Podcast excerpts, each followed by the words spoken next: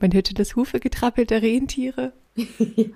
Der Weihnachtsmann packt die letzten Geschenke ein, denn es sind nur noch zwölf Tage bis zum Heiligen Abend. Ja. Wir hören schon so einige Geschenke rascheln. Die Adventskalender sind auch schon halb geöffnet.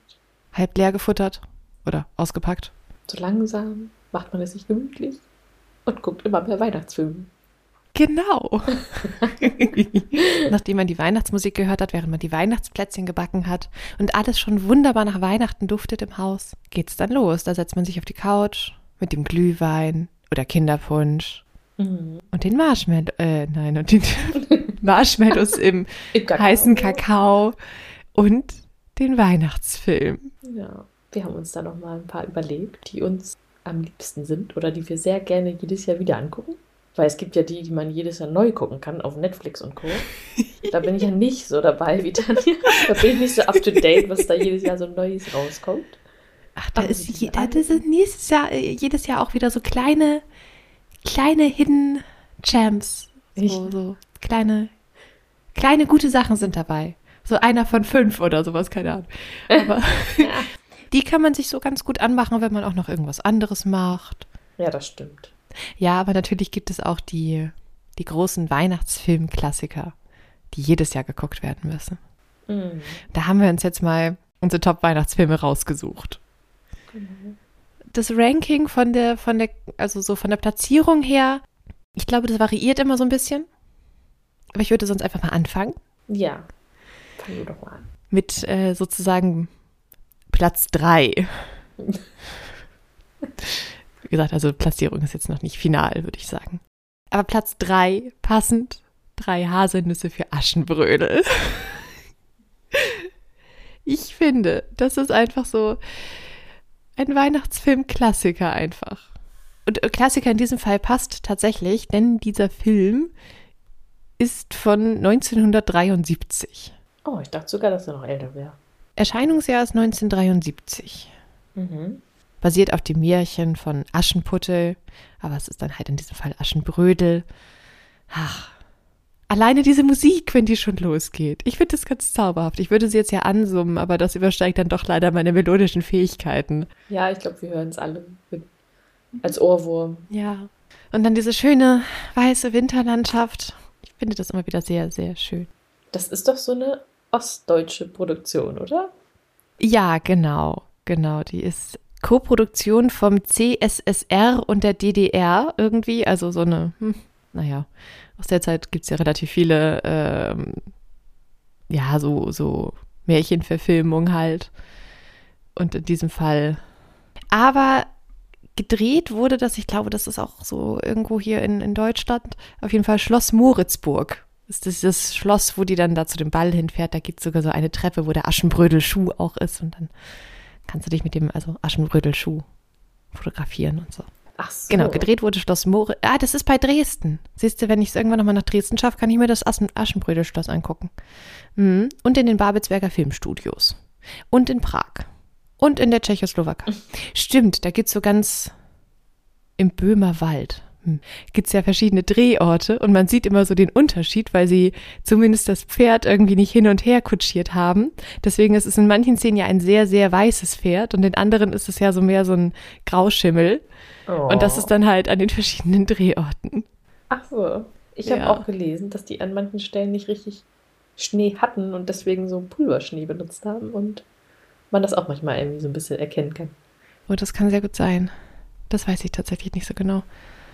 Mhm. Ah, so viel ähm, Trivia, sage ich mal, weiß ich darüber. Aber es ist tatsächlich dann so dieses klassische Cinderella-Aschenbrödel-Geschichte und ja.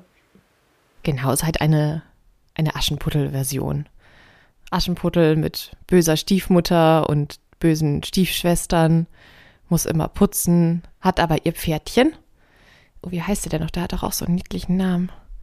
Der Hund Kasperle, die Euse Rosalie, die aufpasst auf ihr, äh, das Einzige, was sie irgendwie hat. Und der Vater ist in dieser Version auch schon tot. Dieses Pferdchen, das ist auch so süß. Ich habe noch nie jemanden sagen, das Pferd ist so süß. Also, das Pferd ist doch nicht süß. Äh, Okay, das Pferd an sich irgendwie vielleicht nicht, aber dieser Name ist irgendwie. Okay. Ach, aber das Ganze ist so, das macht so ein ganz heimeliges Gefühl irgendwie. Ich weiß auch nicht. Ja, ich verstehe auch, wenn man das früher mal geguckt hat. Ich habe das halt früher nie geguckt. Ich habe auch recht spät tatsächlich damit angefangen. Kannte den recht lange nicht und dann, Hm. ich glaube, das war dann schon nachher auf dem so Gymnasium irgendwann in dem Alter. Genau, aber diese Version ist dann halt ihr Vater auch schon tot und dann ist irgendwie so einer, einer der Angestellten fährt in die Stadt und sagt, soll ich dir was mitbringen? Und sie sagt dann so, nein, nein, brauchst du nicht. Nur wenn dir was so in den Schoß fällt, so ungefähr. Und dann fallen drei Haselnüsse in den Schoß. Und die bekommt sie dann. Und dann wünscht sie sich immer was. Und dann ist in den Haselnüssen immer so Kleidung drin. Das erste Mal so Jägersachen. Und dann trifft sie da natürlich den Prinzen und schießt dann irgendwie als Beste da irgendwie so ein Tierchen vom Himmel. Und er wüsste gerne, wer dieser Jägersmensch ist. Und dann das zweite stimmt, dieses rosa Kleid mit dem Schleier vorm Gesicht, mit dem sie zum Ball geht, wo sie ihnen dann das Rätsel stellt und auch irgendwie sowas sagt. Das erste Mal, weiß ich nicht, trafst du sie bei der Jagd, aber ein Jägersmann ist es nicht. Dann mit einem Kleid aus, hm, aber eine Prinzessin ist es nicht. Naja, und das letzte, was dann in der letzten Haselnuss ist, ist dann ja, ich glaube, das Hochzeitskleid. Ah ja. Und dann verliert sie ja den Schuh.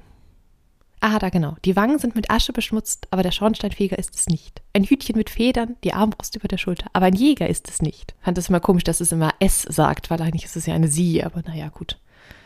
Zum dritten, ein silbergewirktes Kleid mit Schleppe. Fand ich auch immer komisch, weil das Kleid ist ja rosa. Aber naja. Ah. Das ist halt so richtig klassisch Märchen. Ja. Und also ein bisschen netter als diese Grimmsche Alternative, wo die Schwestern sich dann irgendwie die Füße verstimmen, um in den Schuh zu passen, sondern die fahren ja nachher nur mit der Kutsche weg und fallen irgendwie in den See. Ja, ähm, ich habe halt diese Cinderella früher mal geguckt, aber es war für mich tatsächlich auch keine Weihnachtsgeschichte.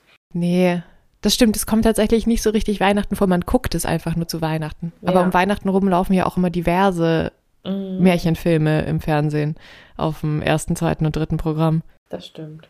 Ja, irgendwie ist das auch so ein richtiger Hype geworden in den letzten Jahren, habe ich das Gefühl, so Aschenbrödel.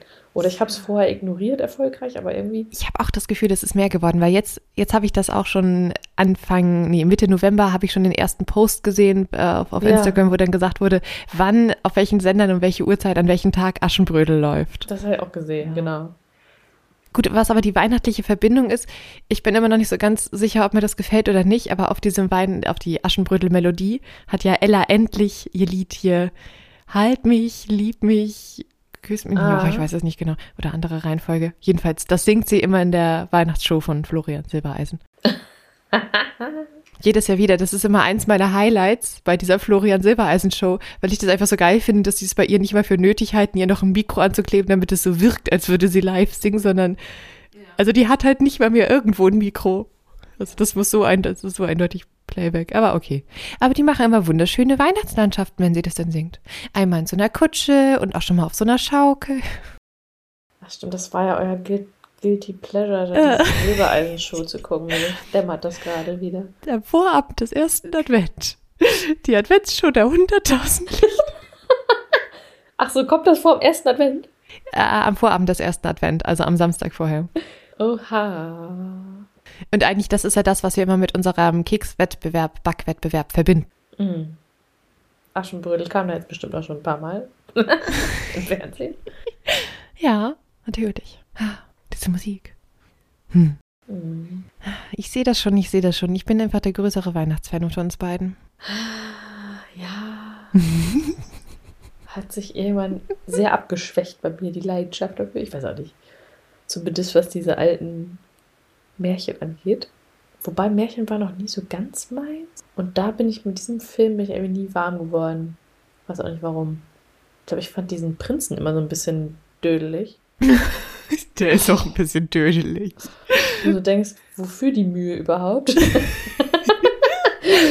Naja, halt für den Prinzen vielleicht zweitrangig und erstrangig dafür, dass dann endlich die Stiefmutter und die blöden Stiefschwestern weg sind.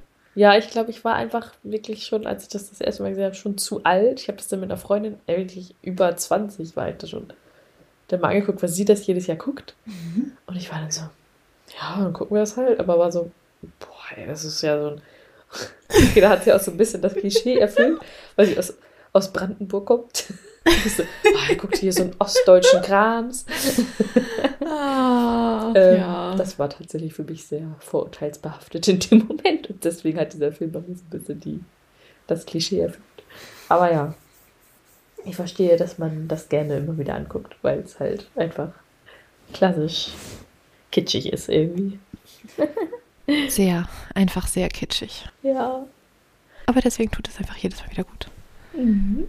Ich muss jetzt aber noch mal unbedingt wissen, wie dieses Pferdchen heißt. Tatsächlich heißt dieses Pferd in echt wohl Kalif, das auf Moritzburg mitspielt, war eine Leihgabe der DEFA. Und aufgrund von Maul- und Klauenseuchte durfte dieses Tier nicht nach Tschechien.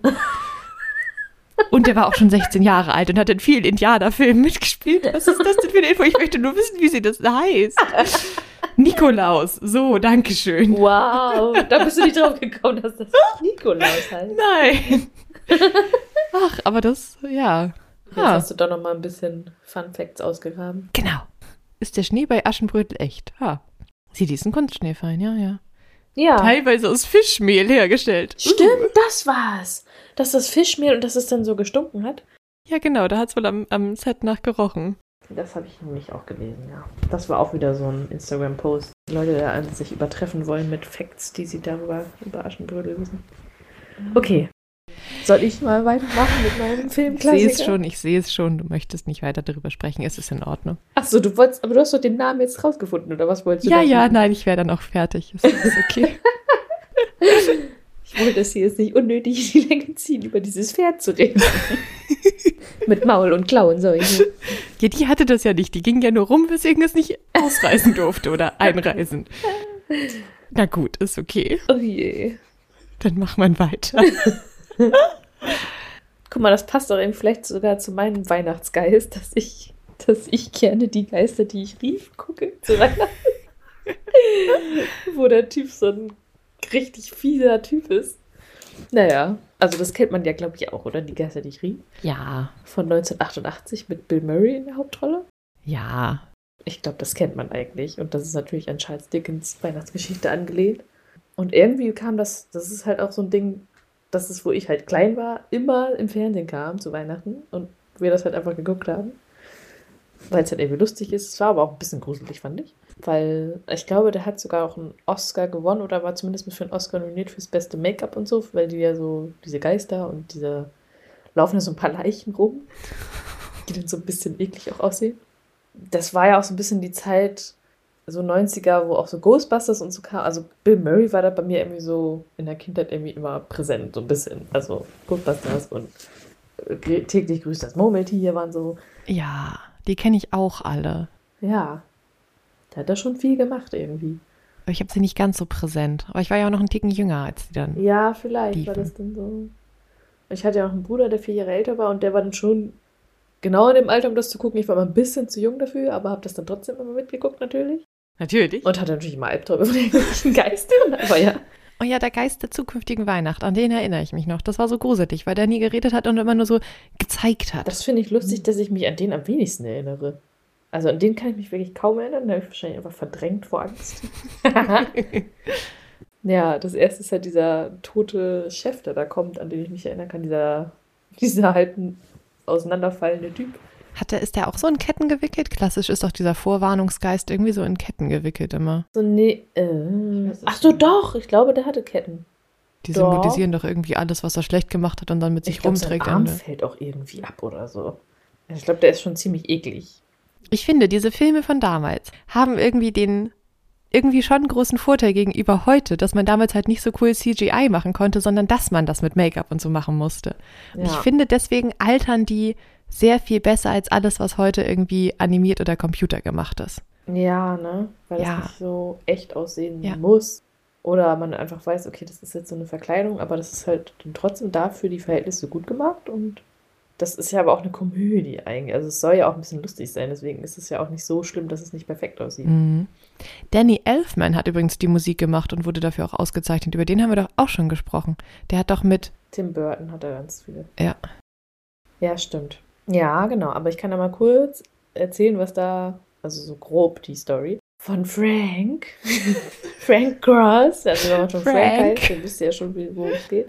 Ja, der ist halt da so ein Produzent von so einem großen Fernsehsender und das ist ja auch so 90er, finde ich, dass so Fernsehsender und dass alles so mega groß war und so mega Workaholics und so. Das war ja auch so die Zeit, wo es halt einfach noch keine Streaming-Dienste gab, sondern Fernsehen und man da irgendwie, ja. Naja, und der will halt will einfach nur die ganze Zeit Erfolg haben und mehr Geld verdienen und Werbespots machen, die möglichst viel Geld einspielen und so weiter. Und der quält dabei, oh, es regnet. Hm, schade. Passend zur Stimmung. Nein. Und er quält dabei halt so seine Mitarbeiter total und ist total fies zu denen und man merkt schon so, okay, der lässt halt gar kein gutes Haar an irgendwem. Zum Beispiel hat er einen Mitarbeiter, der ja, der den Werbespot, den sie gemacht haben, kritisiert hat, den hat er dann irgendwie kurz vor dem Fein Weihnachten gekündigt. Der landet dann irgendwie betrunken auf der Straße und hat seine Familie deswegen verloren. Oder was dann auch noch irgendwie passiert ist, dass ja, er hatte halt so einen aggressiven Werbespot gemacht und eine ältere Zuschauerin ist dann irgendwie gestorben, weil sie, keine Ahnung, das so ganz obszön fand oder so. Und da hat er einfach nur einen Kommentar abgegeben, dass ja der Werbespot seine Wirkung nicht verfehlt hätte. Also der ist halt so ja, richtig zynisch und fies. Naja, und dann fängt es halt so an, dass sein toter Boss da irgendwie bei ihm im Büro auftaucht und ankündigt, dass da drei Weihnachtsgeister kommen, weil er ist jetzt, ja, er müsste da erstmal geläutert werden oder so. Ja, und dann kommen halt diese drei Geister. Der eine ist so ein Taxifahrer, die andere ist so eine verrückte Fee, die total nervig ist und quietschig und so weiter. Also ich weiß jetzt gar nicht, ich habe das noch nie auf Englisch geguckt. Ich habe es mal auf Deutsch geguckt natürlich, im Fernsehen. Ob die in Englisch auch so rumquietscht, wahrscheinlich. Bestimmt. Und dann der dritte ist halt dieser, was du eben schon meintest, diese komische Gestalt mit Umhang und der einfach nur einen Monitor als Gesicht hat, so. Der man nur zeigt. Der man nur hm. zeigt. Eine Anspielung auf den Sensemann, ja Mensch. ja, das ist schon relativ eindeutig, so großer schwarzer Mantel und so. Den habe ich noch relativ gut irgendwie in Erinnerung. Aber nur so eine Szene, glaube ich, wo sie in so einem Fahrstuhl stehen und der immer so zeigt. Ja. Und dann will mir gesagt, ja, was möchtest du denn? Soll ich jetzt da hingehen? Soll ich den Knopf drücken? Hm, okay. Ja, und da wird ihm ja so in dem alten, in der alten Geschichte so diese Vision gezeigt. Einmal muss er in die Vergangenheit und sieht sich als Kind, wie er Weihnachten noch total toll fand, aber sein Vater total fies war. Und dann geht es auch darum, wie er sich so in der Karriere ein bisschen hochgearbeitet hat und ja, durch, also durch seine Karriere quasi seine Liebe auch gestorben ist, so ein bisschen. Also das zeigt der Geist ihm auch, dass er ja sich gegen die Liebe und für den Erfolg sozusagen entschieden hat. Denn in der Gegenwart, das ist dann diese nervige Fee, wird ihm halt gezeigt, wie übellaunig er ist und dann wird ihm vor allem seine Assistentin gezeigt, die ja an Heiligabend ihren Kindern da sitzt und aber auch kaum Geld hat und zu Weihnachten nur so ein Badetuch gekriegt hat als ja, als Dank, anstatt irgendwie mal irgendwie einen Bonus oder so für das, was sie alles schon gemacht hat. Und ihr Sohn ist total betrübt, weil der Vater gerade gestorben ist. Und deswegen redet der auch nicht mehr. Und das hat Frank aber auch gar nicht mitbekommen, dass das da alles bei seiner Assistentin abläuft. Also das ist auch so, wow. Also er ist total nicht bezogen und bekommt noch nicht mal mit, was in seiner Umgebung überhaupt passiert. Kein netter Mensch einfach. Ja, genau. Also das wird dann halt so dargestellt und in der Zukunft ja, ist es quasi alles Weihnachten noch trostloser durch Frank geworden. Und der Sohn von Grace sitzt schon in der Gummizelle. Seine Ex Claire hat ihre Arbeit bei dieser karikativen Organisation aufgegeben, weil Frank ähm, sie dazu aufgefordert hat, stattdessen lieber ihm zu helfen. Und sie ist jetzt auch schon total, also sie ist da jetzt auch schon total kalt und ja, keine Liebe mehr und gleichgültig und so weiter. Also er hat quasi alle dazu gebracht, dass die einfach gefühlskalt werden und unglücklich und am Ende, wenn er dann irgendwie so tot ist und sein Sarg verbrannt wird, ist auch irgendwie nur noch sein Bruder, glaube ich, da oder so. Also es kommt noch jemand da, der sich von ihm verabschiedet und naja, da ist dann für Frank auf jeden Fall klar, er hat einen großen Fehler gemacht, das will er so nicht und ähm, genau, geläutert und wird dann am Ende doch noch, also verzeiht seinem Mitarbeiter zum Beispiel da und ja, stellt ihm dafür ein höheres Gehalt ein und ähm, ja, ändert so ein paar Sachen dann und genau, am Ende ist er dann so ein bisschen umgedreht, dass alles wieder, dass er sein Leben ändern will und dass er auch in Zukunft dann liebevoll sein möchte und nicht so, also dass er nicht so weitermachen kann wie bisher. Genau, das ist ja die Moral von der Geschichte. Ja, das gibt es ja in verschiedenen Versionen und das war halt auf jeden Fall die, die wir, also die ich oft geguckt hatte im Fernsehen. Und das erinnert mich dann schon immer so daran, an Weihnachten und dass man da irgendwie nett zueinander sein soll. Wobei es schon wieder sehr männerlastig ist, fand ich letztendlich jetzt rückblickend. Ja, wenn man so drüber nachdenkt. Viele Frauen kommen nicht vor. Naja. Aber ein Film aus den 80ern, Ich glaube, Ja. die Kranken da noch häufiger, also gibt es heute ja auch noch, aber die sind da vielleicht noch etwas prädestiniert dafür. Mhm. Ja, genau, passt schon. Also, ja, dass die Frau dann nur so seine Freundin ist oder seine Assistentin, passt halt irgendwie zu der Zeit. Also ist dann schon zu verzeihen. Würde heute auf jeden Fall anders verfilmt werden. Aber ja, wir hatten ja noch so einen Fun-Fact gefunden, ne? Als Carol Kane, die den Geist der gegenwärtigen, gegenwärtigen Weihnacht spielt, Bill Murray, an der Lippe zog, also was auch im Drehbuch stand, quetschte sie sie so sehr, dass die Dreharbeiten wegen der Hämatome und Schmerzen mehrere Tage unterbrochen werden mussten. Also ich weiß ja nicht, wie doll sie den gepackt hat, aber dass das dann halt so solche Schmerzen gemacht hat, dass es tagelang nicht ging. Krass, oder? Ja. Aber ich glaube, an der Lippe passiert auch schnell was. Ernst gemeinte Schauspielerei, die hat das halt richtig gemacht. Keine Hemmung und direkt Sie zugepackt. sollte das so machen, ja. Mhm. Außerdem sind auch viele, von, also oder alle Brüder von Bill Murray in dem Film. Ah, stimmt. John, Joel und Brian Doyle. Ich wusste nicht mal, dass Bill Murray Bruder, Brüder hat. Ja. Sein Filmbruder James ist auch wirklich sein richtiger Bruder. John. das finde ich irgendwie lustig. Naja, Gott, Bill Murray ist auch alt geworden. der ist auch schon uralt. 73. Ja, das geht sogar noch. 1950 ist er geboren. Ja, Das ist so ich kenne den. Film auf jeden Fall auch. Ich habe den auch schon mal gesehen. Ja, und dann gibt es ja sonst auch noch, alternativ kann man ja auch sonst auch die Muppets Weihnachtsgeschichte. Das ist dann die, die etwas äh, nettere Version, meinst du? ja, ich glaube schon. Und Disney hat doch vor ein paar Jahren auch so eine animierte Version, Mm, ja. so nicht so klassisch, also so auch irgendwie so anders gemacht, animiert, weiß ich nicht. Ach, Das war doch auch so ein großer Hype irgendwie, diese neue Version, die sie da rausgebracht hatten. Aber das ist so die, die, Ach, war das das, wo Jim Carrey da ist? weiß ich nicht mehr. Aber das war irgendwie nicht nur normal Zeichentrick oder normal animiert, das war irgendwie doch so ein Zwischending oder so. Ja. Hm, Aber das war ja noch so das Klassische mit Scrooge und genau. Ach so, die Geister, die ich rief, heißt auf, im Original auch Scrooged übrigens. So. nur Scrooge? Hm, Scrooged. Scrooged. Ja. Ah. Wortspiel. Okay. Schön, dass man im Deutschen dann auf die Geister, die ich rief, kommt. Ja. Die hat er ja auch noch nicht mal selber gerufen, also. Naja. Soll ich weitermachen? Mhm. Okay. Mein nächster Film ist ein Geheimtipp. Den kennt nämlich kaum einer irgendwie. Ich glaube, der lief auch nie im Kino oder so, aber naja, es ist äh, Christmas Cottage von 2008. Ein Weihnachtsbiopic. Ja. Biopic. Ja, Biografie-Dingens halt, weißt du? Ach, ist das? Okay. Ja, ja, ja, ja. Hm. Also, in der Hauptrolle ist Jared Padalecki und eventuell war das der Grund, warum ich diesen Film geguckt habe. Jared Padalecki kennen wir ja aus unserer Gilmore Girls Folge, da spielt er den Dean und bei Supernatural spielt er halt Sam und naja, mit Sam und Dean Winchester bin ich gefühlt aufgewachsen. Und dann habe ich mal geguckt, was, was Jared noch so gespielt hat. Er war unter anderem bei House of Wax dabei, aber da habe ich für mich entschieden, das ist jetzt vielleicht nichts, was ich gucken möchte. Ach, da ist er dabei? Ja, bei, oh, ich weiß nicht, gibt es davon nicht auch verschiedene Versionen? Oh, ich kenne nur die mit Paris Hilton. Ja, in der ist er dabei. Ach so.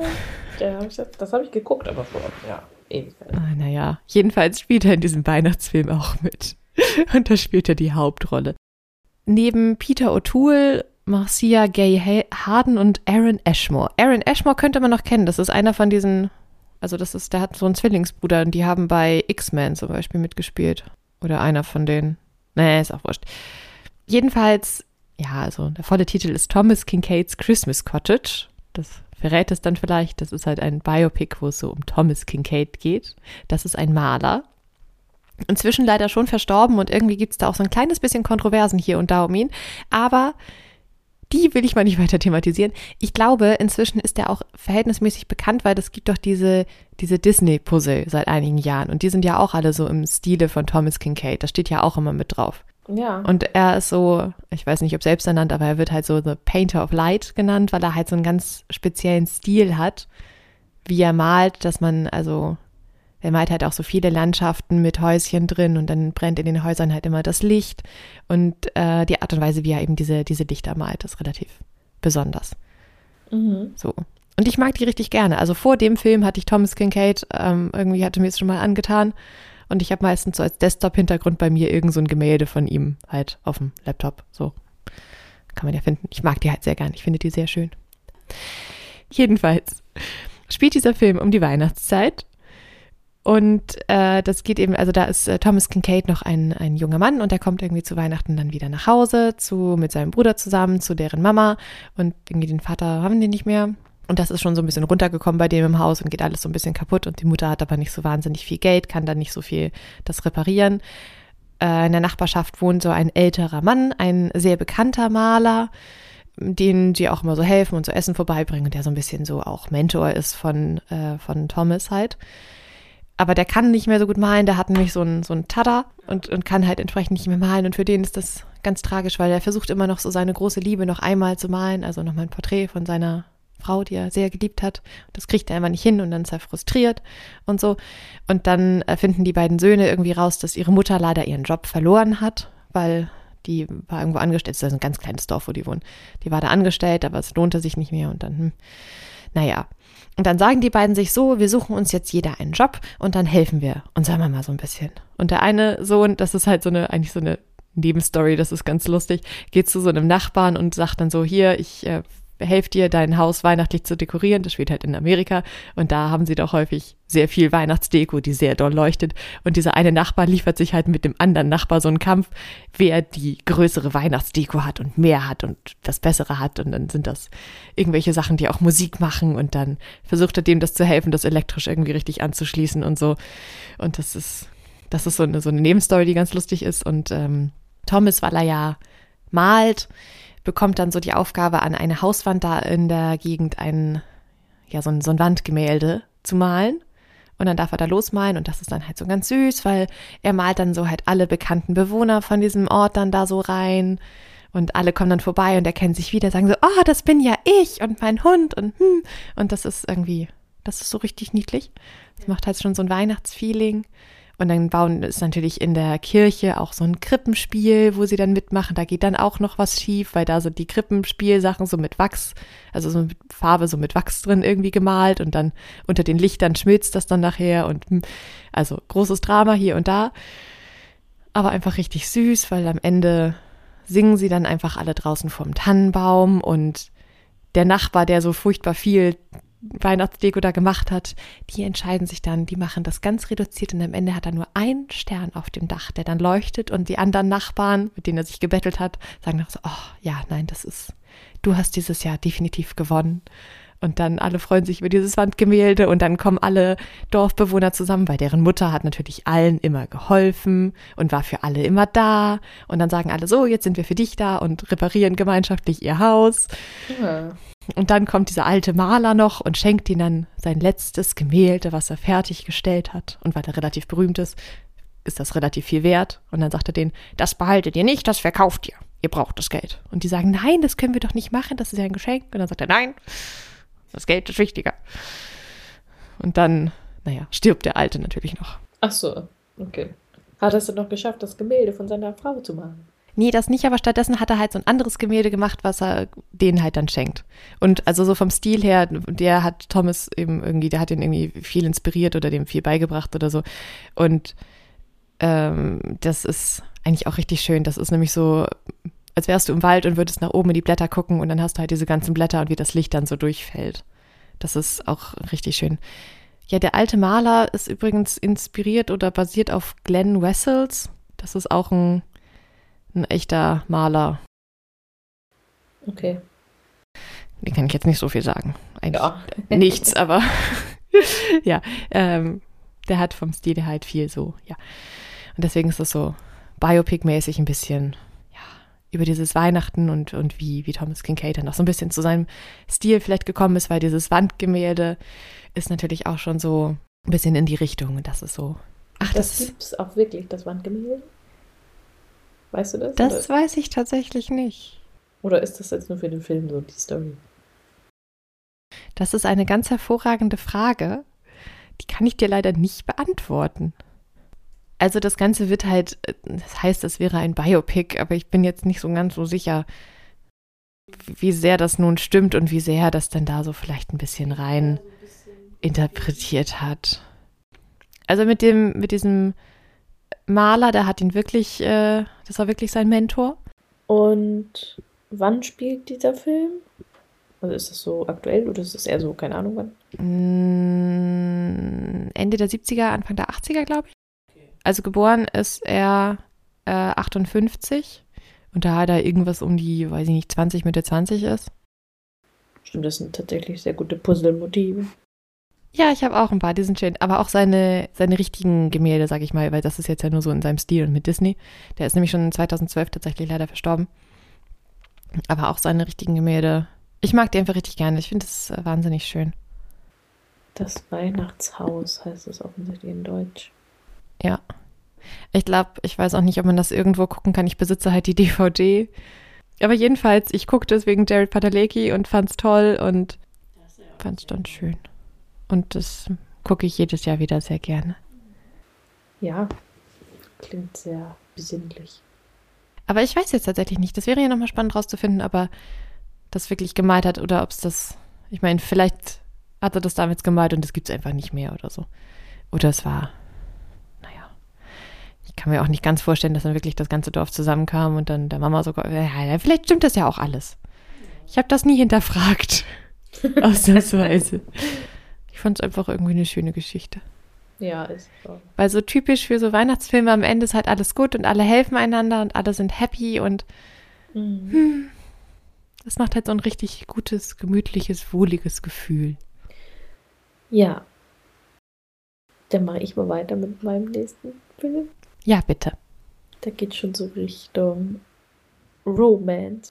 Ja, mein nächster Film ist halt Liebe braucht keine Ferien. Hm. The Holiday auf Englisch. Das ist mal jetzt gar nicht, auch gar nicht an Weihnachten erinnert, aber es sind halt die Weihnachtsferien sozusagen. Das spielt doch über Weihnachten, oder nicht? Ja, genau. Aber ich finde so The Holiday, das klingt erstmal so nach Weihnacht, äh, nach Sommerurlaub oder so. aber nein. Stimmt. Und das ist von Nancy Myers übrigens. Die hat ja auch so, ja, andere romantische Filme gemacht, wie so Man lernt nie aus, was Frauen wollen und so. Hm, okay. Was das Herz begehrt. Ja, also so diese total viel gut Liebesfilme oder sage ich jetzt mal oder Familienfilme auch. Ja. Und jetzt bei The Holiday, da spielt halt Cameron Diaz und Kate Winslet spielen da die Hauptrollen. Und das ist so, so ein bisschen an zwei Orten geteilt, dieses, die, die Story. Die Männer sind in dem Film Jude Law und Jack Black. Und das ist auch irgendwie so eine ganz lustige Kombi, weil irgendwie so auf den ersten Blick denkt man sich so, ja, okay. Aber passt ganz gut, finde ich, so im Laufe der Geschichte. Ja. Ja, und es geht halt zuerst um Amanda Woods, die ja so eine, da bin ich jetzt schon wieder bei so einer TV-Produzentin oder so eine Workaholic. Die, die machen so Kinotrailer für Blockbuster, macht die irgendwie.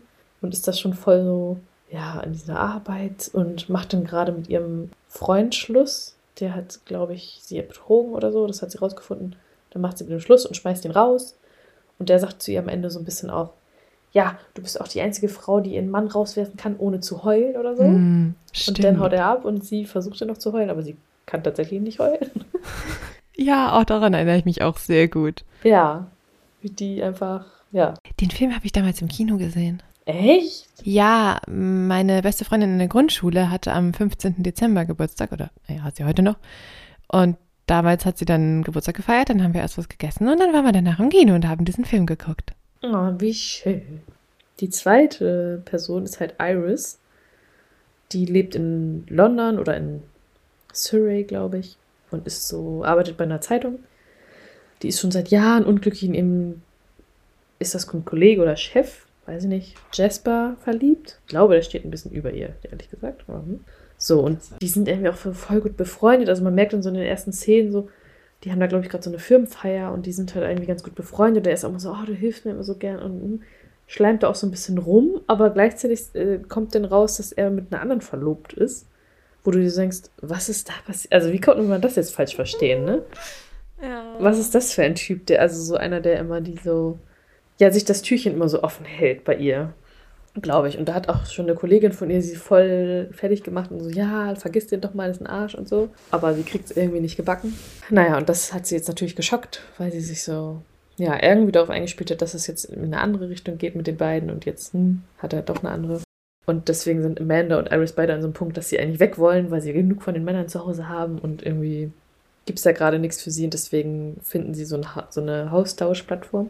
Das finde ich auch eigentlich immer noch voll cool. Da gibt es ja auch mittlerweile wieder mehr Plattformen, wo man so sein, seine Wohnung tauschen kann. Die Idee finde ich ja auch lustig, wenn man dann woanders hinfährt, aber dann, also dieser Gedanke, dass halt eine fremde Person bei mir in meinem Haus wohnt, das finde ich halt wiederum so unangenehm. Aber deswegen muss man, glaube ich, vorher auch gut telefonieren und sich mal verabreden mit denen online und so, dass man sich irgendwie sieht und kennt.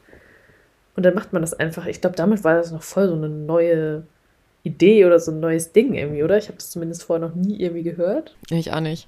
Da haben Iris und Amanda halt äh, gechattet und sich dann also gefragt, ja, gibt es bei dir Männer? Nö, gar keine und so. Und dann haben sie halt getauscht. Und Iris wohnt halt in so einem mega kleinen Cottage, so voll süß in England, was sich auch Amanda, glaube ich, so ein bisschen vorgestellt hat. So Weihnachten. Oh ja, so. das ist richtig niedlich, dieses Cottage. Ja.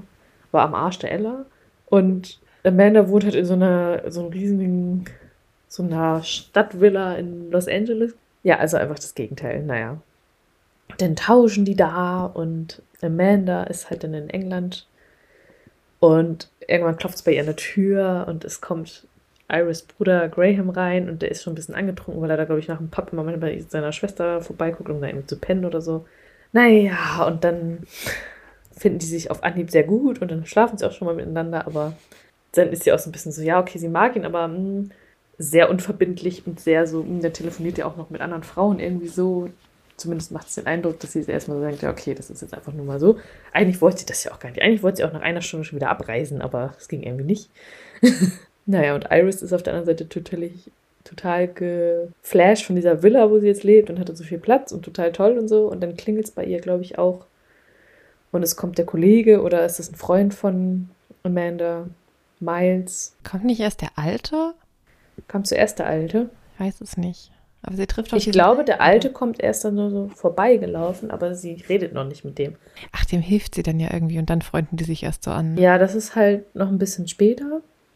Aber zuerst klingelte einmal Miles und weil er irgendwas abholen will, glaube ich, von, für den Ex. Und dann macht er ihr so ein bisschen was aus dem Auge irgendwie. Es, also es ist irgendwie windig und er, irgendwas ins Auge, ins Auge gekriegt und er hilft ihr dabei. Aber es, er ist ja auch mit einer Frau da, deswegen ist das auch erstmal ausgeschlossen und so weiter. Naja, und dann, genau, Iris, hast du schon gesagt, die freundet sich dann noch mit dem Nachbarn an, diesen Arthur Abbott, der ja so ein ganz alter Mann ist, aber der auch schon so für sein Lebenswerk jetzt geehrt werden soll, weil er so ein, auch so ein Film. Drehbuchautor. Äh, Autor. Gewann sogar schon einen Oscar. Stimmt. Naja, und dem dem freundet sie sich auch an und dem hilft sie auch so ein bisschen, dass er wieder besser gehen kann und so weiter, weil er möchte da eigentlich nicht hin, weil er da schon so mit seinem Rollator da nicht aufkreuzen will, aber sie hilft ihm da. richtig zu niedlich trainieren. zusammen. Ja, das ist voll süß. Macht sie auch mit ihm Sportübungen im Wasser und so, damit er ohne diese Krücken da die Treppe raufgehen kann und seinen Preis entgegenzunehmen. Stimmt, in dem Pool, weil diese Riesenvilla hat natürlich den Pool und so. Ja. Ja, und dann ist, geht das so seinen Gang, diese zwei Romanzen, also Amanda und Graham, so ein bisschen. Irgendwann öffnet er ihr halt, dass er zwei Töchter hat und ich glaube, die Frau ist gestorben. Ne? Ja, genau. Dann sagt er dann noch erst W-I-T-W-E-E-R oder so, weil er nicht Witwer sagen will. Ja, stimmt. Und Miles wird von seiner Partnerin gleichzeitig auch betrogen oder er kriegt raus, dass sie eine andere Beziehung mit einem anderen führt und das gar nicht so ernst war und dann ist er auch erstmal traurig und hat sich aber ja auch mit Iris angefreundet die noch zu diesem Jasper Kontakt hat, der dann auch da eben, glaube ich, nochmal aufkreuzen will. Kreuzt er da wirklich auf?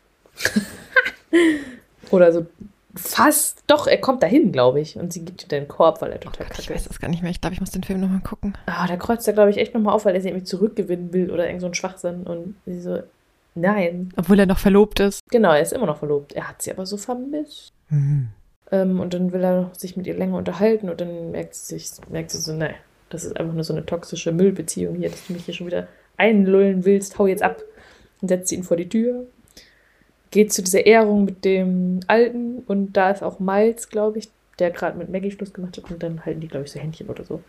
Ach stimmt, das ist so niedlich bei dieser Preisverleihung, wenn dann der Alte da diese Treppe so hoch geht. Ja, genau, das schafft er dann natürlich ohne die Krücken. Kann er da hochgehen und seinen Preis entgegennehmen. Ja. So und ganz am Ende sind die halt, treffen die sich zu Weihnachten oder zu Silvester ist das, glaube ich. Zu Silvester alle zu viert und Iris ist mit Miles zusammen und Amanda ist mit Graham zusammen. Ja, trinken die ihren Sekt und ah, richtig feiern. klassisches Happy End. Ja, und tanzen und ah. Alle feiern gemeinsam Weihnachten. Ja. Und alle sehen total gut aus. ah. Da, voll süß. Auch die Töchter sind voll süß. Mhm. so, oh, du riechst gut oder so, sagt das Mädel. Also die Stimmt. Ach, das ist doch auch so niedlich, wenn sie dann rausfindet, dass diese ganzen Mädelsnamen auf seinem Handy, dass das halt nicht ja. andere Frauen sind, wie sie erst denkt, sondern halt seine Kinder. Ja, also die Mädels waren völlig so, ja, du kannst natürlich mit unserem Papa ausgehen und so weiter, aber er war halt voll so vorsichtig. Das geht doch nicht und vorsichtig. Und so, ja, stimmt, die waren, ach, die sind richtig goldig, die Kleinen. Ja. Ach, es ist einfach so schön. Also so, alle sind da irgendwie dann so schön und so, dass sie auch dem Nachbarn hilft oder einfach so kleine Gesten so auch. Ja, deswegen mag ich Weihnachtsfilme, weil da ist das immer so. Also bei diesen klassischen Weihnachtsfilmen. Dass dann sich immer alle helfen und alle kommen dann zusammen und am Ende geht alles gut und alles kann gerettet werden. Ja. Verzeihen, vergessen. Alle werden lieb und alle sehen es ein und so. Also es gibt, es ist halt manchmal in diesen, diesen neuen oder diesen schnell gemachten Weihnachtsfilmen, die dann so die jedes Jahr neu kommen, habe ich auch das Gefühl, das ist so dieselbe Storyline, immer wieder nur anders. Oder auch. Ja. dann ist da mal so ein, so ein künstliches Problem, was dann einmal so zu einer Katastrophe führt, aber innerhalb von zehn Minuten gelöst wird. Ja. Und immer so, oh. Meistens ist es ganz genau so. Okay, da ist es hier, da ist das Problem hier natürlich, das ist schon ein bisschen komplexer. Ich sehe das ein. Der ist ein bisschen, der ist schon. Das ist ein bisschen besser aufgebaut. Ja. Ja. Aber dieses grundsätzliche Gefühl einfach am Ende, das ist. Das stimmt das ist schon, hast recht. Kann man sich manchmal angucken, ohne groß überlegen zu müssen, kann man sich das ganz gut angucken zu Weihnachten. Mhm. Ja, sollen wir zu unserer gemeinsamen Top 1 kommen? Ja, würde ich auch sagen. Ich habe ja schon so ein bisschen den Weg geebnet, geebnet mit einem, einem romantischen Weihnachtsfilm. Jetzt kommt der ultimativ romantische Weihnachtsfilm. Der Klassiker schlechthin. Tatsächlich Liebe von 2003. Das heißt, der ist auch schon 20 Jahre alt. Dann kann man auch sagen, inzwischen, der ist ein Klassiker. Der ist dieses Jahr vor allem 20 Jahre alt. Stimmt. Ach, und er ist einfach. Tatsächlich ein Klassiker. Und der ist einfach schön. Ich fand auch das, da muss ich noch dazu sagen, das Lied auch so toll. Das war auch diese Zeit, wo ich immer Musikvideos geguckt habe. Und das war ja von Sugar Babes Too Lost in You, war dieses Lied. Wann läuft das denn? Hä? Wann läuft das denn? Das läuft, ich, das läuft da immer auf jeden Fall. Oder am Ende mindestens, aber ich glaube, das läuft da auch zwischendurch einmal. Und auf jeden Fall ist das Musikvideo auch so Love Actually. Oh. Das ist immer die ganzen Szenen. Genau. Das hat auch dazu beigetragen, dass ich diesen Film irgendwie ganz schön fand. Ich habe immer nur das Lied im Kopf, was ähm, ja. Bill Nighy, wie heißt der? Nee, äh, Bill Nighy genau singen muss. Feel it in my fingers, feel it in my toes. Christmas all around me. Christmas. Hm. Naja, dieser Film, also ich meine, wer kennt ihn nicht, aber wir können ihn ja trotzdem mal gucken, dass man es kurz zusammenfasst. es ist ein Episodenfilm. Ach stimmt, dieser, oh, diese Anfangsszene finde ich schon so zauberhaft irgendwie, wo dann ja einfach so random irgendwas im Flughafen gezeigt wird und dann darüber gesagt wird, ja, so Flughäfen sind ja, Liebe ist überall. Besonders am Flughafen merkt man das. Begrüßung und Verabschiedung von Menschen, die man liebt und überall nur Liebe und ha. Okay. Ich mag das irgendwie und vor allem, weil das, ich weiß gar nicht, was das für Schnipsel sind, wo sie die herhaben, aber es sieht halt aus, als wären es jetzt nicht alles Schauspieler und so, sondern echte Szenen. Achso, die sich dann so verabschieden und umarmen und so, ne? Ja. Mhm. Ja, und dann geht's ja los mit ähm, diesem Sänger Billy Mack ein alternder Rockstar, der eben dieses Weihnachtslied, aber eigentlich heißt es ja Love is all around me und dann soll er Christmas is all around me singen. Genau, weil es in der Vorweihnachtszeit genau. ist. Der und dann sein Manager Joe und dann, ja, veröffentlichen sie das Lied und eigentlich ist es schon nicht so gut und dann sagt er irgendwann, hey, wenn wir Platz Nummer eins sind an Weihnachten, dann trete ich nackt auf oder so. und das Ganze gibt natürlich dem Push. Ja, also stimmt, es ist ein Episodenfilm, weil wir haben ganz verschiedene Pärchen oder Kombinationen an, an Leuten, die irgendwie immer wieder gezeigt werden. Und dann gibt's halt so Überschneidungsszenen, wo man dann merkt, dass alle Geschichten so miteinander verwoben sind. Und das mag ich immer. Ich mag so eine, so eine Sachen. Der ist irgendwie der Bruder von dem und so weiter. Ja, genau. Oder der kennt den und ist mit dem befreundet, ja. Ich weiß gar nicht mehr, wie Billy Mack und sein Manager Joe mit irgendwem da verbandelt sind, ehrlich gesagt. Ist, weiß ich auch nicht. Aber ist der nicht der Bruder von der anderen? Ich weiß es nicht, ehrlich gesagt. Aber die sind süß. Weil natürlich schaffen die das dann und dann, dann wird er nochmal, wird der Rockstar nochmal so ein bisschen gepusht und dann ist er zur Weihnachtsfeier bei Elton John eingeladen und ganz am Ende steht er dann aber bei seinem Manager Joe im Flur mit der Flasche Sekt und sagt, ja, ich stand bei Elton John irgendwie in, bei der Party und hab dann gedacht, mit wem möchte ich denn jetzt Weihnachten verbringen und das möchte ich lieber mit dir, weil du bist mir wichtiger und sein Manager sitzt nämlich auch so ganz allein zu Hause und irgendwie, ach, ich fand die immer knuffig zusammen. Das war noch eine Zeit, wo ich das nicht kapiert habe, worum es, also was bei denen so abging, ehrlich gesagt. Das hat bei mir auch gedauert, bis ich das verstanden habe, was, was, ich meine, das ist ja auch wirklich angedeutet. Ja. So ein bisschen. Also es muss ja auch gar nicht, also in diese amoröse Liebe gehen. Ja, aber nachher hatte ich das irgendwie Schon eigentlich. Ne? schon so interpretiert. Ja. Man kann es halt aber auch einfach nur als so beste Freundschaft interpretieren, wenn man will. Oder Familienersatz könnte man, naja. Früher habe ich einfach gedacht, ach, der möchte einfach ihn nicht alleine lassen. Und dann habe ich irgendwann gedacht, naja, hm, okay. Genau, mit denen geht das ja los. Ich weiß gar nicht, wer als nächstes kommt, aber. Also ich hatte irgendwie das mit diesem Premierminister ziemlich am Anfang im Kopf, Oh, aber vielleicht ist das auch nicht so. Das ja. war auch nur so süß, ne? Ich mag das richtig gerne. Und da finde ich die Verbandelung halt auch wieder so cool. Oh, das weiß ich gar nicht genau, wie die verbandelt sind. Ja, also eigentlich finde ich, bringt die fast das meiste so zusammen. Der neue Premierminister David und dann Natalie, die anfängt da zu arbeiten und ihm dann irgendwie Kekse und Kaffee und so bringt und irgendwie ist das schon ganz süß. Die kommen sich dann irgendwie näher. Ja, ich glaube, über sie wird doch auch so ein bisschen einmal gelästert oder so von irgendwem. So ein Kommentar. Genau, weil sie nicht so super dünn ist. Ja. Und er Mhm. ist da so, Genau, dann kommt der US-amerikanische Präsident irgendwie zu Besuch und belästigt sie irgendwie ein bisschen.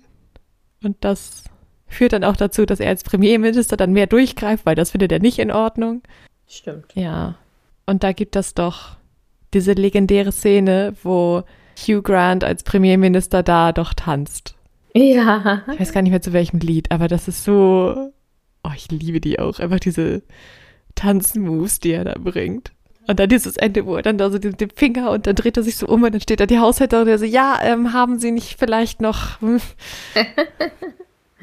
hm?" Ja, das stimmt. Und am Ende klopft er doch an ganz viele Türen, weil er Natalie sucht. Genau, er sucht sie und weiß irgendwie nur welche Straße und dann fährt er da los und klopft an alle Türen und da klopft er unter, also da macht unter anderem auch einmal Heike Makatsch auf, die ja in einer anderen Geschichte mitspielt und dann trifft er die ganze Familie von ihr und die sind ja gerade auf dem Weg zu diesem Krippenspiel und dann kommen sie ja mit zu dem Krippenspiel und bei dem Krippenspiel ist doch das, wo dann auch der ähm, Witwer mit seinem Sohn ist oder naja, Adoptivsohn, nee, Stiefsohn.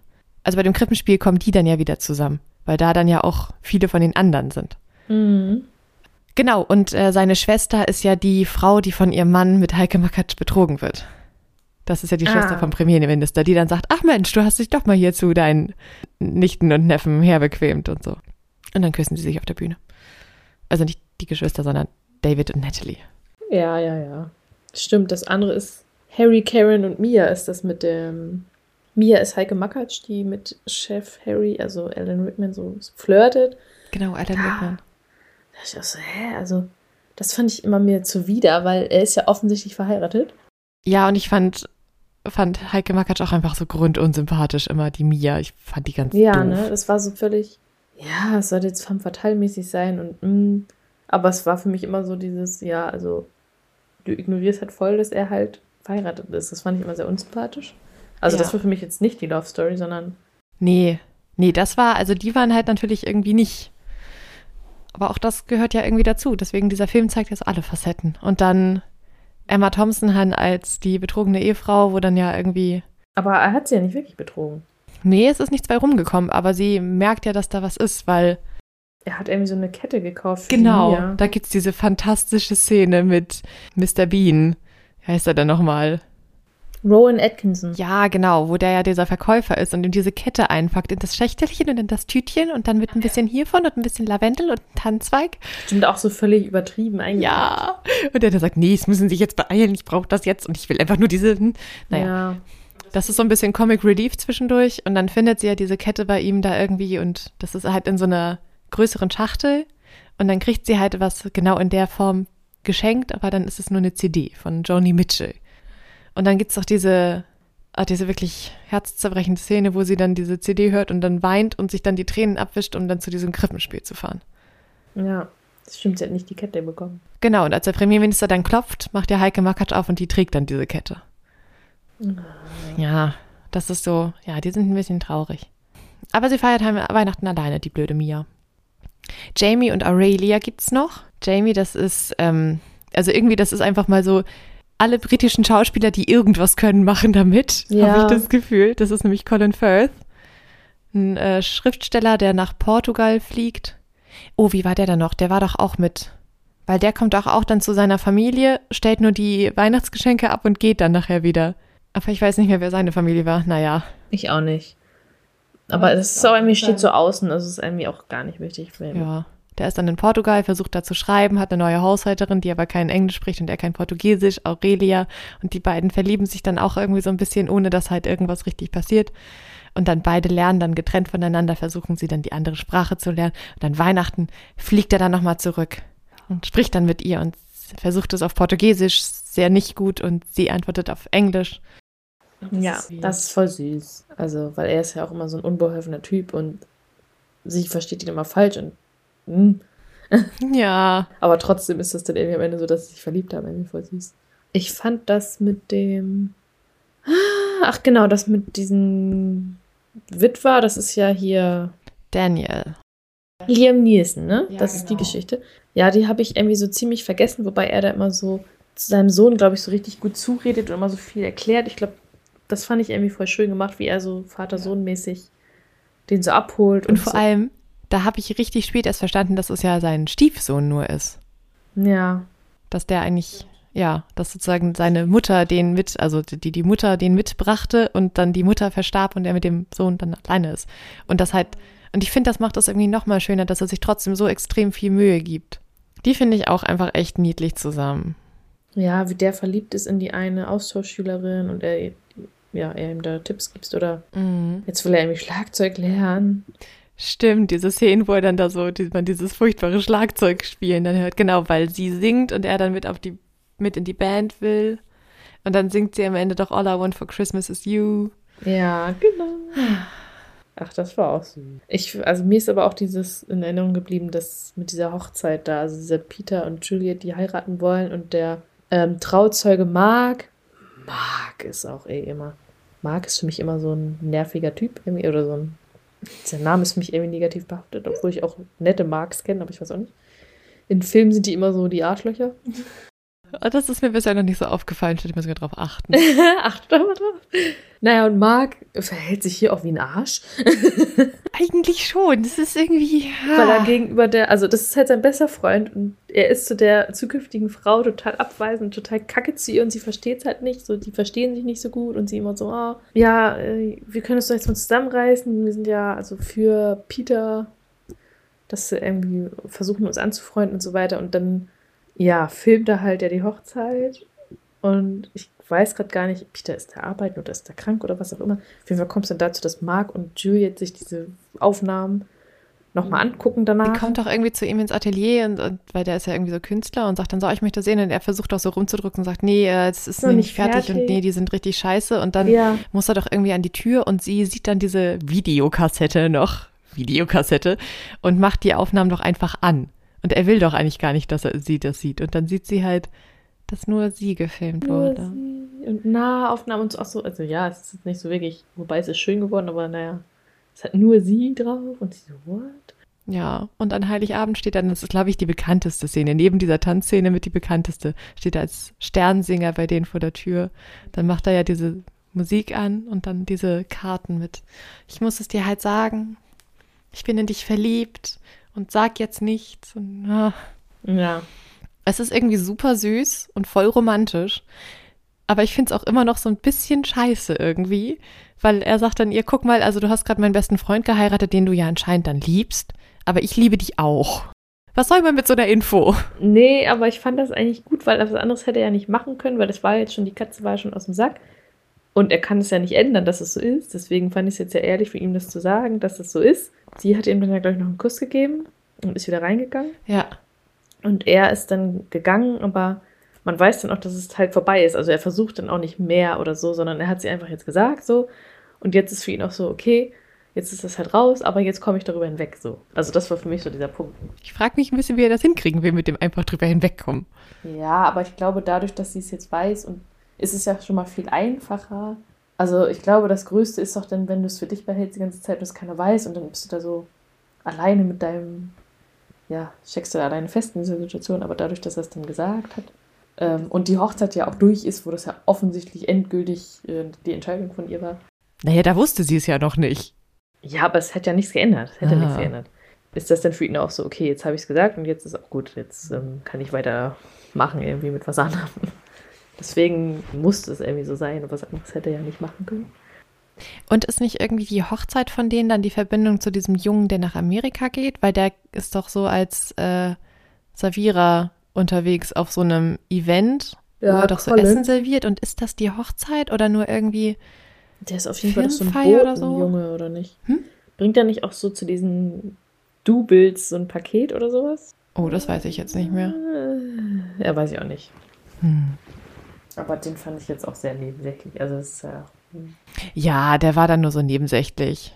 Halt so ein junger Typ, der sagt, nee, die Frauen in England sind alle doof, keine will was von mir, ich flieg nach Amerika. Da sind die Frauen viel cooler. Und dann macht er das und dann fliegt er halt nach Wisconsin und landet in Milwaukee, irgendwo im Nirgendwo, stiefelt in so eine Bar, wo halt irgendwie so drei Menschen drin sind. Naja, das, das ist vielleicht ein bisschen sehr klischeehaft, dass dann natürlich da dann so vier Amerikanerinnen, die voll heiß sind, ihn dann mit Ja. nach Hause nehmen, sagen, oh, rede mal, du hast so ein Tollen britischen Akzent. ja, ich glaube, das ging halt im Deutschen immer so unter, weil es ist halt alles deutsch synchronisiert und dann merkst du das halt nicht so. Ich glaube, die haben dann versucht, irgendwie spezielle Wörter zu nehmen, weil die sagen, sag noch mal das Wort und so. Und im Englischen funktioniert es vielleicht besser, wenn man dann eher halt den Unterschied hört. Das hat ja, ja, hat ja auf Deutsch gar nicht funktioniert, ja. Ich weiß gar nicht, ob ich diesen Film schon mal auf Englisch gesehen habe, fällt mir gerade auf. Ich glaube ich nicht. Aber ich habe jetzt auch noch nicht so oft geguckt, tatsächlich. War ich schon so ein paar so Mal. gelegentlich. Ja. Naja, aber der Colin, der kommt dann ja wieder nach Hause mit der einen von diesen Amerikanerinnen und bringt dann die Schwester mit, weil die wollte auch mal einen Briten kennenlernen. Ja, genau, das ist dann dieses Ende am Flughafen, wo sie sich auch alle irgendwie wiedersehen. Genau, am Ende sind sie doch alle am Flughafen. Ja. Ach, ist es schon Oh, sie? warte, wer fehlt denn noch? Das sind, das sind so viele Paare. John und irgendwie. Judy, die Lichtdoubles für die. Und Sarah, Carl und Michael. oh ja, Karl. Karl, der ja eigentlich bei Westworld, also das finde ich so crazy, als ich das jetzt eben gelesen habe, dass der Karl eigentlich bei Westworld diesen. Westworld hast du immer noch nicht geguckt, ne? Nein. Dass der da mitspielt. Ja. Aber guck mal, da ist die Verbindung, die arbeitet in der Werbeagentur, wo Harry arbeitet, der, der mit Mia anbandelt und Emma Thompson betrügen will. Stimmt. Genau. Und Sarah hat da irgendwie Interesse an Karl und das weiß irgendwie jeder in dieser Ja. Firma. Alle sagen, jetzt mach doch mal was, geh doch mal auf den zu, sprich ihn doch mal an. Sagt man, "Nee, geht nicht. Und dann ist sie irgendwann mutig und macht das. Ja. Ja, und dann kommt irgendwie so ein Anruf dazwischen. Alle fragen sich, was da denn los ist, weil sie dann immer so ganz komisch dann mit Michael spricht. Und ja, dann kommt so ein bisschen raus, dass das ihr psychisch kranker Bruder ist. Ja, also, das ist aber voll tragisch, finde ich, weil die kommen ja auch nicht zusammen, glaube ich. Am Ende ist das doch so, Ja, dass Karl auch nicht mehr wirklich Interesse an ihr hat und sie Weihnachten mit ihrem Bruder dann Ja. verbringt. Weil der dann irgendwie abgeschreckt ist, weil sie ihn dann, glaube ich, auch, dann sind die beiden ja schon halb im Bett und dann lässt sie ihn dann doch Ja, sitzen, weil ihr sie Bruder halt halt anruft. Ja, ist dann halt auch ein ziemlicher Killer, würde ich sagen, wenn Ja. das immer so ist. Ja, es ist schon irgendwie traurig so für die romantische Beziehung, aber ich finde es irgendwie auch süß, dass sie sich halt so um ihren Bruder kümmert und den halt nicht, das nicht ignoriert und sagt, das ist mir jetzt egal und der ist ja in der Klinik und da, also das ist halt nicht, dass er irgendwo alleine wohnt, sondern der ist ja in einer Einrichtung, wo die sich auch kümmern. Ja, aber gerade dann sind ja noch andere Leute da, die sich kümmern können. Also ich finde es traurig, dass sie denn ihr ganzes Leben aufgibt, in Anführungszeichen, ihr, ihre persönliches Glück aufgibt, weil sie für ihn da sein muss. Das kann ja auch, also klar machst du das, aber das ist ja auch irgendwie tragisch. Man weiß jetzt natürlich nicht, wie lange das schon. so ist. Also, Ja, okay. Aber ich habe mir dann halt auch so gedacht, dann, so hätte Karl jetzt so richtig ernstes Interesse, könnte er vielleicht Ja. ein bisschen mehr Verständnis haben. Also das es ist war ja natürlich schon- schon, ist eine harte Ansage, dann zu sagen, hier, du musst dann damit leben, dass ich dann los muss immer mal. Ja, und das war ja auch ganz kurz vor knapp angebandelt. Also ja, aber das kam auch nur aus der Gelegenheit heraus, weil sie schon immer auf ihm stand. Das war jetzt ja auch nicht so, dass er von sich aus auf sie stand, sondern das war so einfach diese Gelegenheit. Deswegen fand ich es auch so ein bisschen, ja, es wäre schön gewesen. aber ja, kommt wahrscheinlich noch jemand anders, der dann dabei unterstützt oder so. Ja. Also irgendwie, also es geht halt nicht nur um romantische Liebe, natürlich auch, aber es geht halt auch um, ja, Liebe, die nicht mehr da ist, familiäre Liebe und so alles. Deswegen Love Actually halt. Stimmt. Ja. Genau, und die Lichtdoubles. Und das ist ja einfach ähm, Martin, warte, warte, warte. Martin Freeman. Ja, genau. Diese Liste von den Schauspielern in diesem Film ist einfach zu lang. Genau. Martin Freeman, der inzwischen ja sehr bekannt ist, spielt da einfach mit. Und zwar als Lichtdouble zusammen mit Judy, die halt so am Filmset einfach da so sozusagen rumstehen und dann gewisse Bewegungen machen müssen und dann gucken die Filmleute, ob das funktioniert. Und das ist halt, naja, sind halt die Nacktszenen. Und dann ist es so richtig, das ist mega seltsam, wie die dann da stehen und sich dann so nackt, dann heißt es ja hier, und dann unterhalten sie sich, ja, was machst du Ist doch denn? auch Hm, wirklich und so. nackt, oder? Hm? Sie sind auch wirklich nackt oder so, fast nackt, oder? Ja. Das habe ich halt einfach nicht kapiert, als, als ich das das erste Mal gesehen habe. Ich so, wieso tun die denn nur so? Das ist doch ein Pornofilm. Ja, ich hätte das hat bei mir auch ein bisschen gedauert. Aber dass die halt nur so Double sein sollen. Aber deswegen machen die das ja auch relativ unemotional alles. Aber das ist einfach Ja. so herrlich. Dann unterhalten die sich, weiß ich nicht, was sie denn, ich weiß gar nicht worüber, so irgendwelche trivialen Sachen. Und dann kommt einer so mit so Headset aus und sagt so, hier kannst du, du noch mal ein bisschen weiter nach vorne und fass ihr nur mal so an die Brust, damit so, ja, das Licht besser fällt. Hm. Und dann machen die das und unterhalten sich dann weiter. so, oh, Entschuldigung, meine Hand ist ein bisschen kalt. Das ist richtig awkward irgendwie. Ja, aber die bandeln dann ja auch an. Ja. Das ist schon süß. Und dann kommt es ja so Full Circle wieder zurück, dass der Film dann auch am Flughafen endet, wo dann der Premierminister, glaube ich, gerade von einem Auslandsbesuch zurückkommt und dann seine Natalie ihm in die Arme springt und der britische Junge kommt mit diesen beiden Amerikanerinnen wieder nach Hause und John und Judy laufen da durch die Gegend und haben sich anscheinend verlobt und fliegen gerade irgendwo hin und die treffen irgendwie, ach, ich weiß gar nicht, die laufen da dann, glaube ich, an hier Mark, Peter und Dingens Juliet vorbei, weil diese kennen sich auch irgendwie und ich weiß gar nicht mehr, warum die am Flughafen sind, keine Ahnung. Zu den Flitterwochen. Ach, das kann auch sein, ich weiß es nicht. Aber da kommt das dann irgendwie nochmal so richtig Full Circle und ah, Ja. Das endet aber auch so ganz schön. mm, Dass dann alle eigentlich mehr oder weniger happy sind, oder? Ne? Das sind unsere Top-Weihnachtsfilme. stimmt. Und All You Need Is Love und so läuft da doch immer. Ah, und am Flughafen sind doch auch noch hier diese Joanna, wo der, der kleine Schau der, der kleine Schlagzeug spielende Junge hatte mit der doch angebandelt, die kommen da doch auch irgendwie wieder an, weil die wieder zurückkommen oder so. Also es sind einfach alle am Flughafen nochmal am Ende. Ja. Ja. Aber ich finde, das haben die wirklich schön gemacht, wie sie diese ganzen Geschichten so zusammengepackt haben. Mhm.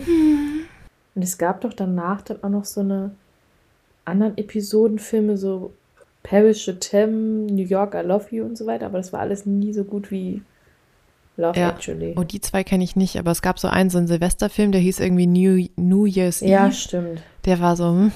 Und dann gab es doch, was passiert, wenn es passiert ist. Ich weiß gar nicht, wie der in echt heißt, wo es dann halt so um schwangere Pärchen ging. Oh ja. Die dann auch so. Aber halt so diese Idee von diesen Episodenfilmen wurde echt nochmal öfter aufgegriffen.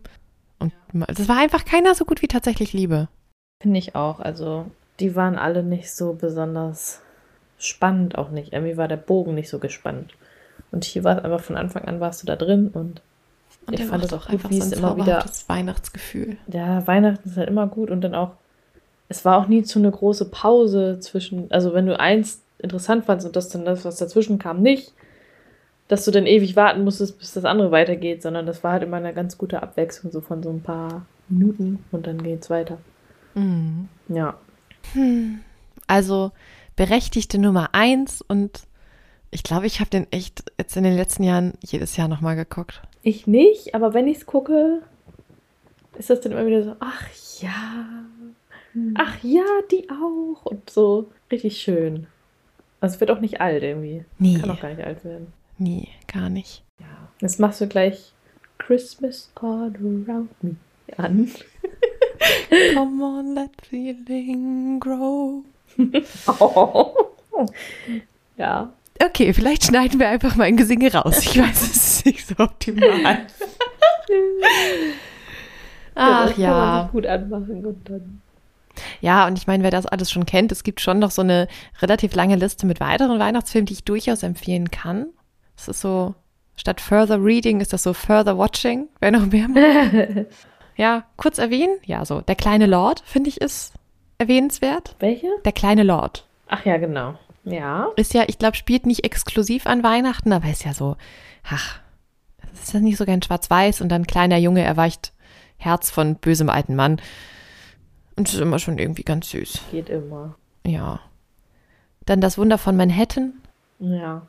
Wo ich jetzt erst mal gelernt habe, dass es davon zwei Filme gibt. Ich dachte, das wäre nur einmal verfilmt, aber ganz eindeutig nicht. ja, ich kenne die Version aus, was war das? Den, aus den 90ern, glaube ich. Ja. Mit Chris Kringle als Weihnachtsmann. Also der heißt halt Chris Kringle. Als, naja, wie auch immer. Der ist halt auch irgendwie einfach echt niedlich. Und gut gealtert, finde ich auch. So. Mhm. Das stimmt. Ist das Leben nicht schön? Ach ja, genau. Das ist ja auch so ein bisschen angelehnt an die Weihnachtsgeschichte mit, dass er so ein bisschen in die Vergangenheit guckt und also ich glaube, es fängt sogar damit an, dass er sich von der Brücke stürzen will und dann Den Wird ich aber wie noch gesagt, mal tatsächlich gar nicht. Also ich habe das letztes oder vor ein paar Jahren halt zufällig kam das halt im Fernsehen und ich so, oh, das ist ja, ist das Leben nicht schön? Lassen wir das mal an und dann ja, wird er da auch so ein bisschen geläutert und wieder abgeholt, dass das Leben ja auch schön ist und nicht nur so für ihn negativ und am Ende ist er dann ganz glücklich, dass er nicht gesprungen ist, sondern ja, das muss man sich einfach eigentlich, glaube ich, nochmal angucken. Also viele haben davon ja so einen richtig positiven Vibe am Ende. Aber ich finde, dadurch, dass es ein Schwarz-Weiß-Film ist, ah, es ist noch Anderer ein anderes Charme. Feeling als so diese normalen klassischen Weihnachtsfilme, die dann so bunt und so weiter sind. Also das ist dann auch erstmal ein bisschen Depri, finde ich am Anfang. Hm. Ja. Ja, das waren so die richtigen Klassiker. Mhm. Der Grinch. Da hätten wir dann etwas sehr Buntes mit den, mit den Who's in Whoville. Was sehr grell ist. Den fand ich, also den, diesen Grinch äh, mit, oh, wer spielt das denn noch in der Realverfilmung?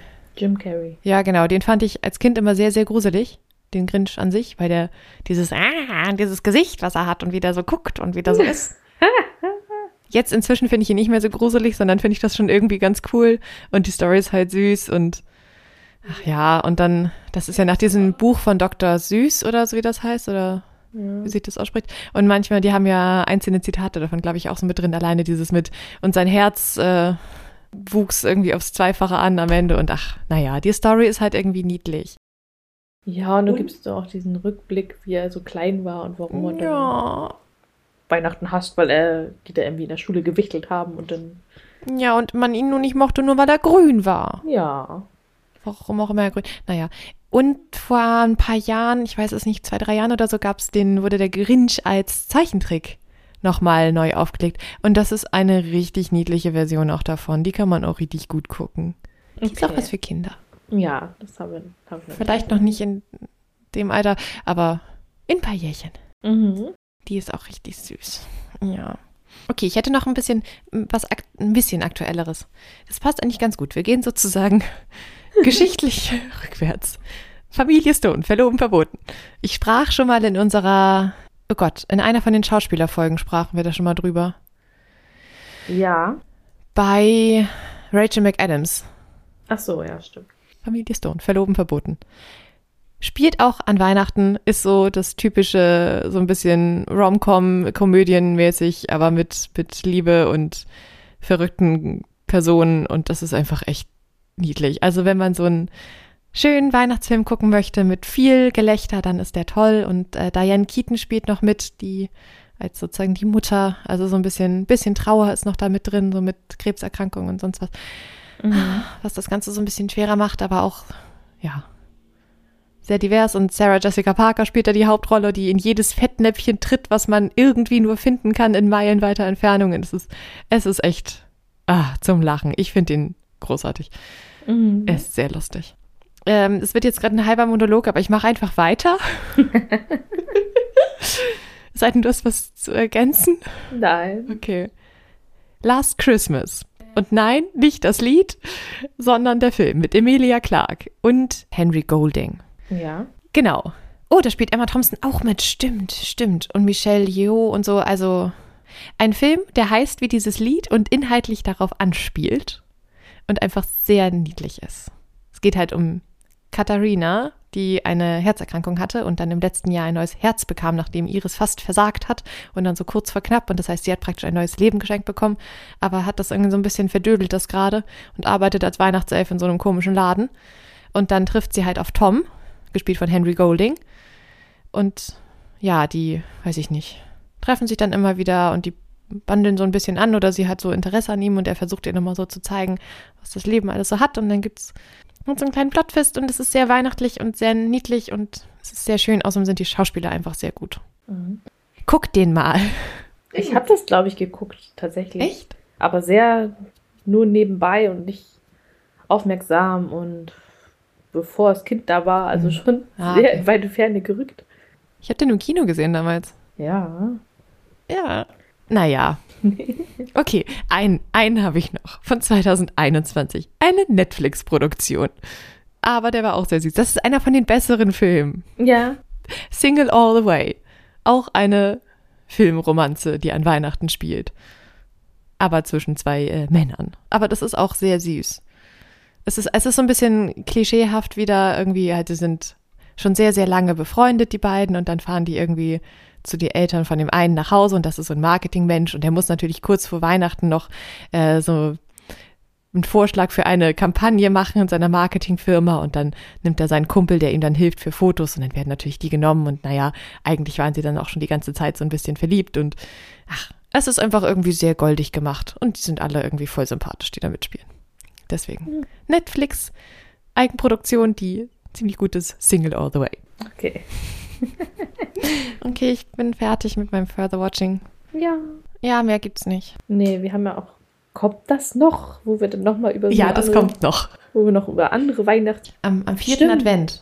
Am vierten Advent reden wir nochmal so ein bisschen über andere Weihnachtsfilme, die wir einfach so spontan mal gucken oder.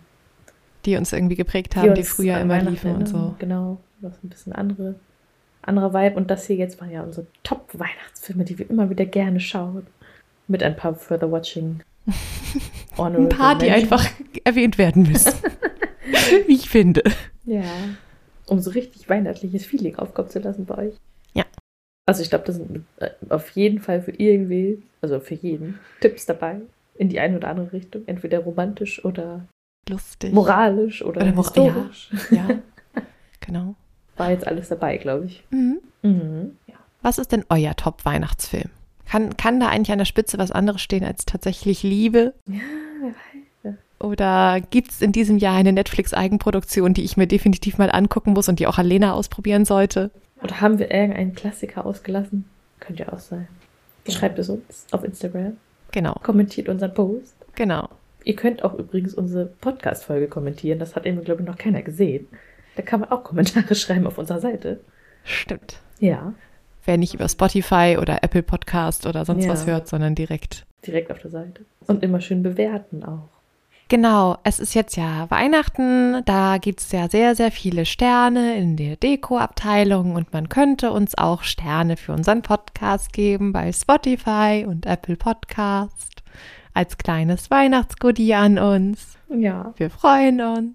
Das ist wie ein kleines Weihnachtsgeschenk. Genau, das wäre sehr schön. Und ansonsten wünschen wir euch noch weiterhin eine schöne Weihnachtszeit. Genau, genießt die Weihnachtszeit, packt schön Geschenke ein, packt schön Geschenke aus. Ja. Macht es euch gemütlich und besinnlich. Und wir stoßen jetzt mit einem Glühwein an. Prost. Prost.